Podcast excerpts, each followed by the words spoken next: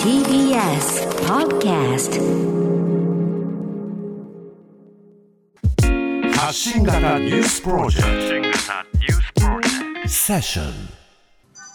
政府のコロナ対応民間グループが総括。政府の新型コロナウイルス対策を検証した民間のグループは今日、当時の安倍総理や閣僚、専門家らへの聞き取りを通じて報告書をまとめ発表。代表者が総理官邸を訪れ、菅総理宛てに提出しました。報告書の中で、事業者の長期の営業自粛に対する経済的保障や PCR 検査能力の拡大など大規模感染症への備えが欠如していたと分析。総理官邸スタッフが泥縄だったけど結果往来だったという発言も紹介。試行錯誤ぶりも明らかになりました。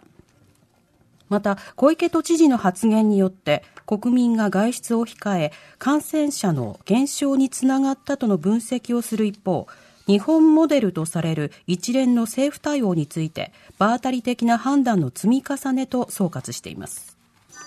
日本学術会議任命拒否問題。今日の閉会中審査でも野党の追及続く。国会では昨日に続いて閉会中審査が行われ、日本学術会議が推薦した6人を菅総理が会員に任命しなかった問題について野党側の追及が続きました。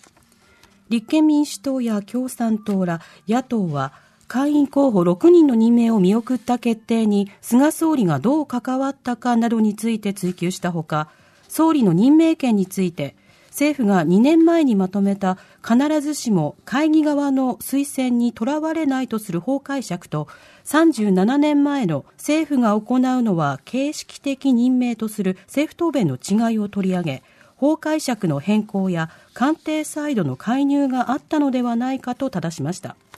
これに対し政府側は従来の答弁を繰り返すにとどめ昨日に続き審議は平行線に終わりました。緊急避妊薬処方箋なしで購入可能へ共同通信が報じる。政府は成功直後の服用で妊娠を防ぐ緊急避妊薬について性暴力を含め予期せぬ妊娠を防ぐため医師の処方箋がなくても薬局で購入できるようにする方針を固めたことを共同通信が報じました。緊急避妊薬はアフターピルとも呼ばれ、成功後72時間以内に服用することで、妊娠を高い確率で避けられ、性犯罪の被害者や若者を支援する団体などから処方箋を不要とし、緊急時に簡単に入手できるよう求める要望が高まっていました。ヨーロッパやアジアなど世界86カ国では医師の診察なしで購入でき、日本は国際的な遅れが指摘されていました。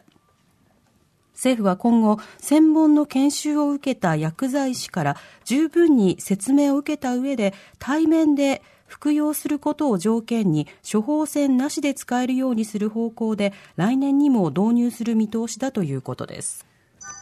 アメリカ大統領選副大統領候補が討論会。来月3日のアメリカ大統領選挙に向け共和党ペンス副大統領61歳と女性で黒人初の副大統領を目指す民主党のハリス上院議員55歳による副大統領候補者討論会が7日西部ユタ州で開かれました。この政権の無能さにより、アメリカ国民はあまりに多くの犠牲を払わされました。国民は必要な情報を提供されていません。1年以内という記録的なスピードでワクチンができるのが現実です。数えきれないアメリカ国民の命を救うことになります。また、トランプ大統領自身も新型コロナウイルスに感染し、世界最悪の死者数を出した政府の対応を、ハリス氏は、国民はアメリカの政権史上最大の失敗を目の当たりにしたと批判。これに対しペンス氏は中国からの渡航を早期に禁止したことで多くのアメリカ国民の命を救ったなどと反論しました。先週の大統領討論会は非難の応酬で史上最悪と評されましたが、今回は司会者が最初に発言の妨害をしないよう釘を刺し、落ち着いた論戦となりました。核のゴミ最終処分場をめぐり、北海道2つの町と村が調査への応募を表明。原子力発電所の高レベル放射性廃棄物、いわゆる核のゴミの最終処分場の選定に向けた文献調査をめぐり、北海道鴨江内村議会は今日、商工会が提出した調査の受け入れを求める請願を賛成多数で採択し、高橋正幸村長が記者会見で、事実上受け入れる意向を示しました。また、鴨江内村から40キロほど南にある寿都町の片岡春夫町長も記者会見で調査への応募を表明。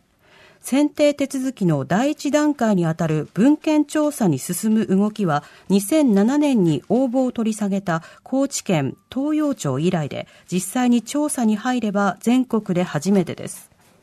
ただ北海道の鈴木直道知事や周辺の漁協などは反発しています。池袋暴走母子死亡事故初公判で被告は無罪を主張。去年4月、東京池袋で乗用車が暴走し、親子を含む11人が死傷した事故の初公判が今日東京地裁で開かれ、過失運転致死傷の罪に問われた旧通産省工業技術院の元院長、飯塚幸三被告89歳は起訴内容を否認して無罪を主張しました。車椅子に乗ったまま法廷に入った飯塚被告は、深くお詫びしますと遺族側を向いて頭を下げましたが、起訴内容について、アクセルペダルとブレーキペダルを踏み間違えたことはないと記憶していると述べ、弁護側は車に何らかの異常が生じ暴走した疑いがあると無罪を主張。一方、検察側は飯塚被告の車に記録されたデータからアクセルとブレーキに故障の記録はなく、アクセルを踏み続けたことも記録されていると指摘し、この裁判では過失の有無が争点となっています。ノーベル化学賞はゲノム編集新技術の女性2人。今日は文学賞が発表。今年のノーベル化学賞が昨日夜に発表され、生物の遺伝情報を効率的に書き換えるゲノム編集の新手法を開発したアメリカの大学教授ダウドナさんとフランス出身でドイツの研究施設に勤めるシャルパンティエさん2人の女性研究者が受賞しました。2人はクリスパー・キャスナインという生物のゲノム、遺伝情報の狙った部分を正確に書き換えることを可能とする技術を開発。